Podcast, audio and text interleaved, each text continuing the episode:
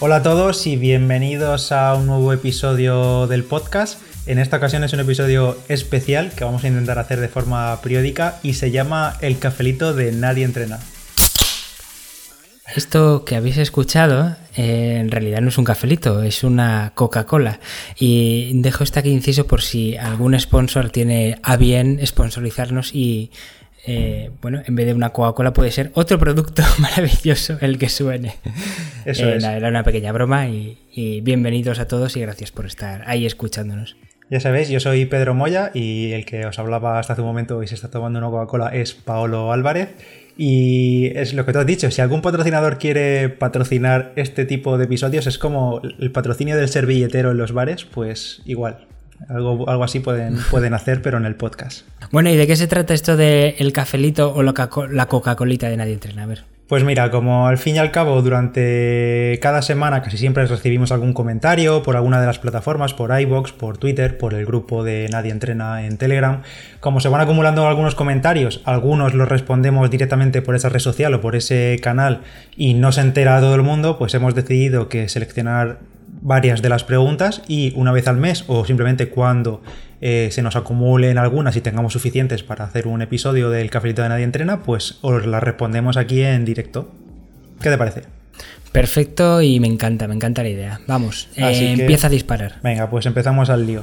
Eh, no sé si recordáis que hace unos episodios hablamos sobre consejos sobre la maratón y tal, y Paolo me lanzó la pregunta de qué equivaldría en ciclismo a, una distancia de maratón, a un esfuerzo similar. Estuvimos debatiendo un poco, en redes también se nos dijo algo, nadie llegó a nada en claro, pero por ejemplo hubo un comentario en iBox de Luis CL que me pareció, pues la verdad, bastante acertado, o al menos similar a lo que podría ser, que es que para él en ciclismo una maratón sería equivalente a una Paris-Roubaix a tope. Es decir, eh, si tú sales a montar en bici normal eh, no tienes ningún impacto, pero claro, en una Paris-Roubaix tienes el impacto de- del adoquín, esas vibraciones que tanto afectan a, a las articulaciones. Entonces me he traído esta pregunta para acá para preguntarle a Paolo, ¿qué te parece esta equivalencia, esta comparativa? Mm, La verdad es que nos vamos acercando más a, a ese imposible que en realidad es eh, comparar una maratón con, con una salida en bici. Pero tiene una parte que me parece estupenda, que es verdad que todo ese traqueteo del adoquín muscular y articularmente y en, fin, en general puede parecerse mucho a- a- al impacto de, de la carrera, pero claro, eso de a tope es súper relativo, súper relativo, porque claro, a tope mm, para cada persona es un mundo. Y, y- el, el otro día lo debatíamos también esto en el, en el grupo de Healthy and y es que eh, eso de a tope es como si mm, pusiésemos en el ejemplo y lo vemos desde una perspectiva en los profesionales. A tope es una contrarreloj. Nunca hacen una contrarreloj de 200 kilómetros. Hmm. Es que imagínate una contrarreloj de 200 kilómetros. O sea, hace 50 años sí que se hacía, creo recordar que se hacía alguna. Pero actualmente, como muchísimo, tienen 40, 50 kilómetros. Y ni siquiera, ahora ya últimamente son de 20 kilómetros las contrarreloj que hacen los profesionales. Y se pegan una paliza importante. Porque a tope es ir a tope. Es a todo lo que de mi cuerpo en ese tiempo. No es Sí. muy fuerte, es a todo lo que de mi cuerpo en ese tiempo. Con a tope imagino que Luismi se refiere a, pues, a ritmo de competición. Entiendo que es que, claro, una Paris-Roubaix, estoy leyendo Es aquí... que ritmo de competición eh, normalmente no es co- contrarreloj. Es que, claro, Ya, ya, es mm, no es exactamente lo mismo. Es, ya, ya, ya está claro, pero bueno, eh, París-Roubaix, por cierto, para los que no conozcan la carrera, mm, estoy leyendo aquí que no tenía el dato, y son 260 kilómetros, y en de, los 260 kilómetros hay 50 de pavé, que es el gran atractivo de la carrera. Que sí, que no es el pavé como el que nosotros conocemos de las ciudades. El que conocemos de las ciudades eh, es super light comparado con el que allí Claro, se encuentran. Allí es que son piedras sobre piedras. Mm. Pero bueno, la pregunta está bien lanzada y yo creo que Luismi eh, nos estamos acercando a lo que podría ser. A ver si para próximos cafelitos alguien depura un poco más y podemos acercarnos a lo que creemos que pudiera ser una comparativa entre maratón y, y bici. Venga, picadito, Y siguiente. bueno, Daniel P en iBox nos pregunta: Hola, muy buena crónica. Eh, se refiere a la de la marcha de eh, Alberto Contador. Tengo una duda. Paolo comenta que solo llevaba agua. ¿Tomó pastillas de sal o las barritas llevaban sales? ¿Qué barritas y gel tomó? Saludos. Pues efectivamente, dije que solo llevaba agua porque yo es que soy súper clasista. Ya le he comentado esta mañana a Pedro que los, los, ciclistas son las personas más clasistas del universo. Eso es una cosa exagerada. Somos muy, muy cuadriculados y muy clasistas. Y yo solo llevo agua. Y a mí me da igual todo. Porque como nunca he tenido problemas de calambres ni nada y... yo pienso que el aporte de sales se hace en las comidas y no en una marcha, pues no, no llevaba sales porque además no hizo mucho calor, no necesitaba y no llevaba pastillas ni las barritas tampoco llevaban, no era nada isotónico.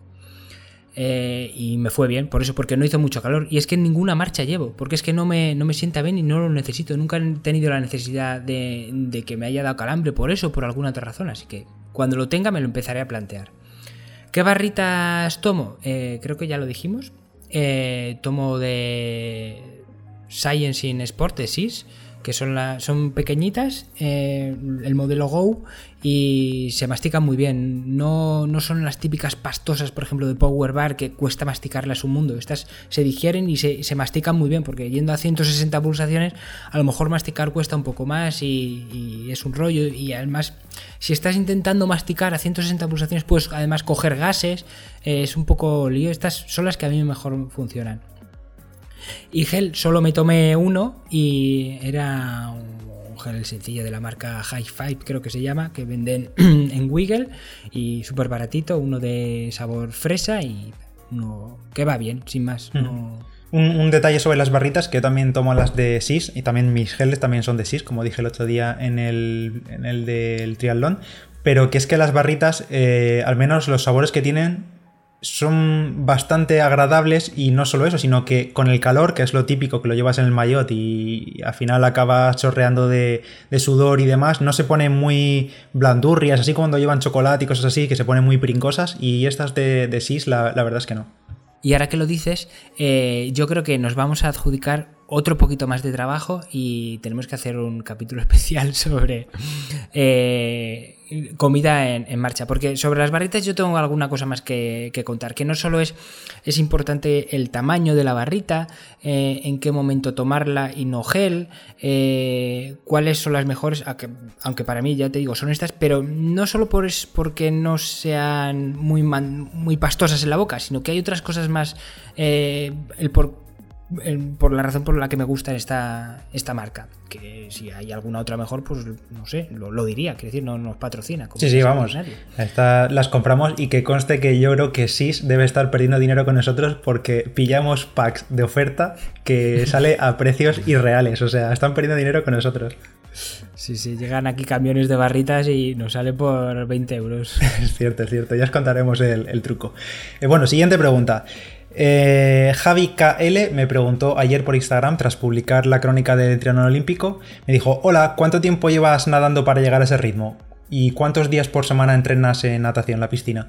El ritmo, por cierto, si no habéis escuchado el del triatlón olímpico, pues hice los 1650 metros que me salieron a 1.50 o a 1.49, ya no recuerdo, de, media a los 100, ya lo sabéis.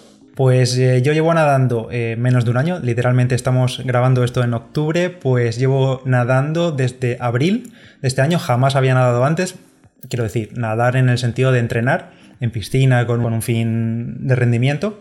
Llevo nadando desde abril y ¿cuántos días por semana? Pues tres días y alguna semana, por ejemplo, este verano que quería meter más días de agua o sumaba un día en fin de semana en, el mar, ya que hacía buen tiempo, pues cuatro días como máximo. En plan de 7.000 a 10.000, 11.000 metros por semana.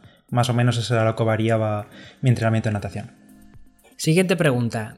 Luis Bezos en iBox. Bezos eh, se pide igual que Jeff Bezos de Amazon. No sé si será familiar, pero si lo es, por favor, eh, o primo, eh, ten a bien patrocinar este espacio o mandarnos un regalito. No, es broma. Gracias, Luis, por escucharnos. yo soy muy fan de Amazon, que lo sepas. La pregunta es, hola, yo tengo una aplicación de la Agencia Española de Protección de la Salud en el deporte, No Dope App. Es oficial y te dice si no, si da o no da doping.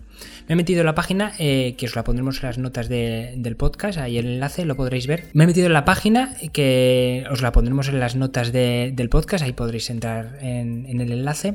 Y está disponible para iOS y, Android, es decir, para iPhone o el resto de móviles. Y también en, y, también en versión web, que me he metido. Ah, pues genial.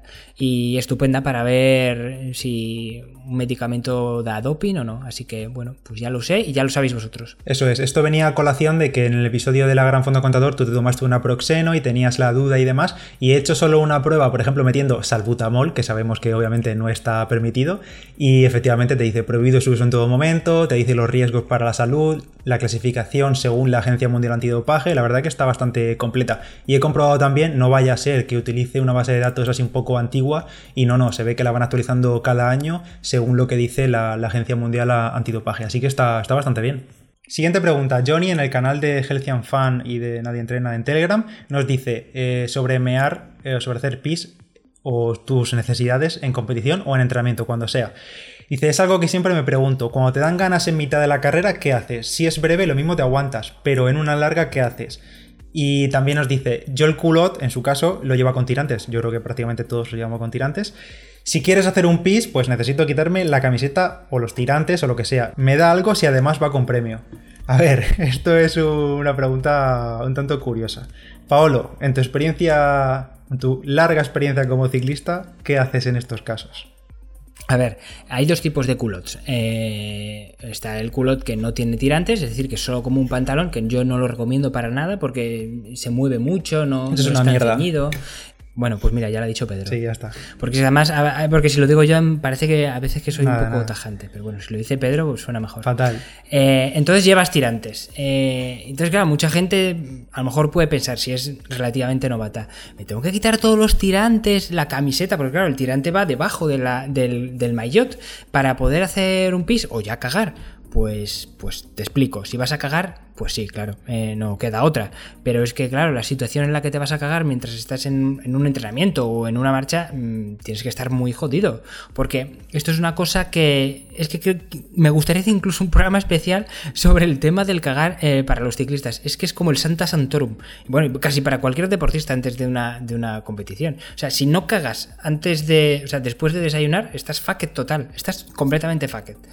Entonces, eh, si te dan ganas de cagar a mitad es que tienes algún problema gastrointestinal. Eh, y si no, pues yo qué sé, en, revísate cuáles son tus ciclos de, ir al baño e intenta regularlos de alguna manera, porque si en medio de, un ejercicio te dan ganas de cagar, hay un problema en realidad, porque em, no te deberían dar ganas de cagar, porque tu organismo está haciendo ejercicio y toda la sangre y, y todo está preparado para hacer ejercicio. Si te dan ganas de cagar, es que algo va mal, o va súper lento, o tienes algún problema gastrointestinal. Eso para empezar.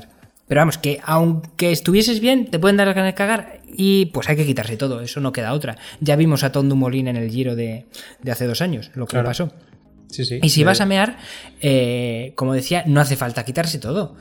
Simplemente sacas eh, lo que es tu pene o tu chorra o como lo queráis llamar, por encima de, O sea, quiero decir, cuando tú tienes los tirantes hay una apertura por, que llega a la zona del ombligo, pues te sacas por ahí la, la picha y meas. Si es que no, no hace falta sacarse más.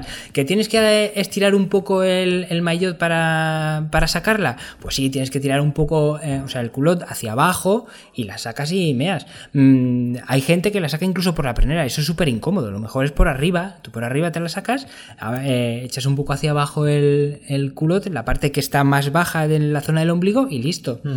Si eres una tía, ahí sí te tienes que quitar todo. No hay de todas maneras, el otro día creo que vi un culot que creo que es que tiene una especie como de cremallera o algún, o algún tipo de. No lo sé, creo que era de la marca POC, que para que las chicas puedan, sin tener que quitarse todo el, todo el maillot, puedan bajarse el, culot y, mear. Y lo vi súper interesante. Y dije, joder, ¿cómo no se ha hecho hasta ahora? Mm. Me pareció muy, interesante. Tengo que investigar más sobre eso y para las chicas ciclistas que nos escuchen, decirles a ver exactamente qué, qué modelo es. Y corriendo, pues corriendo no tiene ningún misterio, la verdad. Eh, yo, por ejemplo, corriendo, hacerme pis sí que es bastante común, no en un entrenamiento corto, pero si tienes una tirada larga o algo así, seguro que me entran ganas de hacer pis, incluso en carrera. Eh, en la maratón, por ejemplo, en las dos, bueno, en la maratón de montaña paré un montón de veces, pero en las dos de asfalto, eh, pues simplemente paras un momentillo, si es en ciudad, pues donde pilles. Si tienes, lo suyo es ir a uno de los baños de la organización, pero a veces no te pilla de paso o te estás meando y tienes que parar en cualquier sitio. Pues nada, paras un, segundillo, un minuto y, a seguir. Irte por la pata abajo, pues eh, lo mismo que ha dicho Paolo en realidad. Yo creo que en condiciones normales no debe pasar, pero claro, al final estamos metiendo geles, estamos metiendo alimentos durante varias horas y es posible. Eh, es posible que te siente mal al estómago o, que te caiga mal, o un corte de, con el calor, un corte de digestión o lo que sea, y tengas que, pararte. Pues nada, te paras y, y apañarte como puedas. Corriendo no hay tanta complicación como en bici, claro. Y también, respecto a lo que decía Johnny, si te pilla a mitad de una carrera tienes dos opciones. Si estás disputándola puedes mear sobre la marcha, como hacen los profesionales, hay que tener bastante práctica, porque si te parecía complejo eh, sacarse la chorra eh, sin quitarse el maillot eh, ya en marcha, pues imagínate.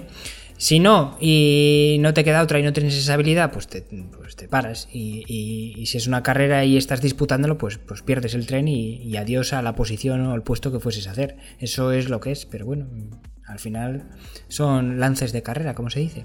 Venga, vamos por la siguiente pregunta, que esta nos ha quedado muy, muy divertida. Eh, Bender nos pregunta: Tela, eh, Bender en iBox, creo que es, nos pregunta: Tela el que tenía planeado hacer top 10 en la contador, es decir, se refiere a mí. Hay que estar muy fuerte. ¿Qué edad tiene? ¿Cuánto lleva entrenando? Pues tengo 33 años, voy a cumplir 34 dentro de unos pocos días y llevo entrenando... es que mi historia con la bici... Llevo montando en bici, creo que son 13 años. Entrenando, entrenando, pues digamos que todos los años monto unos pocos meses Digamos que son seis meses más o menos de entrenamiento y seis meses haciendo absolutamente nada. Más o menos así a grandes rasgos. Exacto. a grandes rasgos es mi historia ciclista. Así que bueno, pues. Pues eso. Ha habido a veces que he estado más de seis meses entrenando, otras veces que me he tirado, por ejemplo, un año entero sin hacer absolutamente nada. O sea, pero es que nada es cero, cero kilómetros.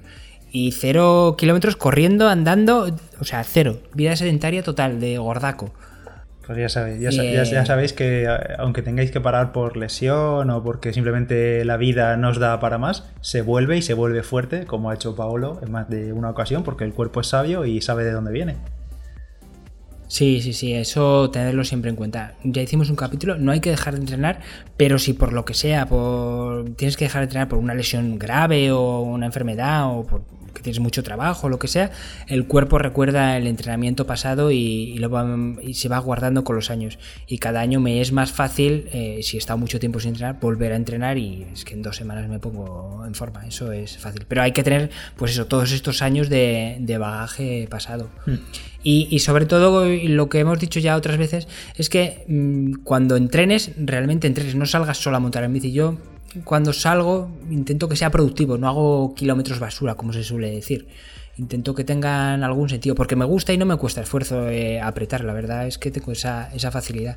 Y vamos con la última pregunta de este cafelito con Nadie Entrena o en Nadie Entrena, que es de Philip Morris, eh, no la tabacalera, sino un usuario un, oyente que, también está en el grupo de Telegram, y que yo esta mañana he comentado justo que desde el día 1 de octubre ya está abierta la lotería para inscribirse en la Maratón de Berlín 2020, y yo, pues como ya me ha tocado la de Tokio, pues yo ya voy a lo que he dicho, de Perdidos al Río, a ver si me toca también la de Berlín 2020 y hago pleno pues me he inscrito en la, lotería y lo he dicho por el grupo. Y entonces me ha preguntado si había algún requisito para inscribirse en esta lotería. Recuerdo, te inscribes en la lotería para ganar una posibilidad de comprar el dorsal, no te inscribes en la maratón.